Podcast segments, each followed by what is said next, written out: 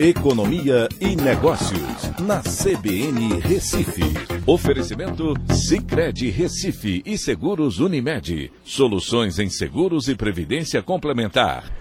Olá, amigos, tudo bem? No podcast de hoje eu vou falar sobre. O IBGE divulgou que em outubro as vendas do comércio varejista tiveram uma variação positiva de 0,4% em relação a setembro, isso já com ajuste sazonal.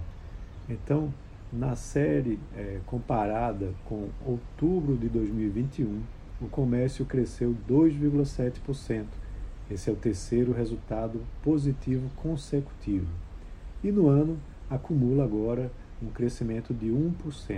Isso é bastante importante porque, quando uh, vai analisar, isso repercute de certa forma uma melhora no poder de compra da população, com a queda é, da inflação nesses últimos meses e também o poder né, de consumo trazido aí pelo Auxílio Brasil.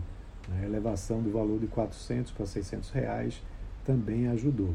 Quando olha o comércio varejista ampliado, que inclui as atividades de veículos, motos, partes e peças e também material de construção, o volume de vendas avançou 0,5% em relação a setembro.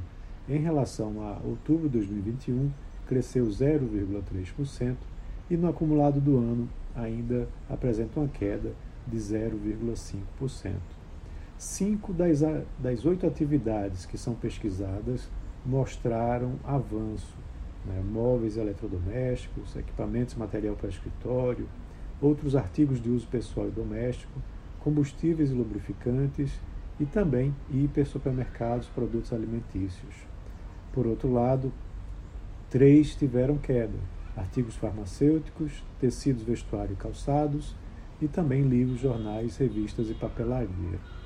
Certo? Então, ah, quando a gente olha ah, em relação a outubro de 2021, também cinco das oito atividades tiveram crescimento. Quando você olha no varejo ampliado, é, veículos, motos e peças tiveram queda né, e material de construção também teve queda, né, comparando com relação ao mês, ao mês anterior mas no todo teve um crescimento. É, olhando também por regiões, você teve avanço em 15 unidades da federação, das 27, né, com destaques para Amapá, Roraima e Acre, que tiveram um crescimento importante, é, e você teve no destaque negativo Paraíba, Rio Grande do Norte e Tocantins com queda. Pernambuco e Distrito Federal ficaram estáveis, né, com um crescimento de 0% na passagem de setembro para outubro. Na mesma comparação no varejo ampliado, 17 das 27 unidades da federação apresentaram crescimento. Então é isso, vamos aguardar agora para os demais meses do ano como que o varejo vai se comportar. Um abraço a todos e até a próxima.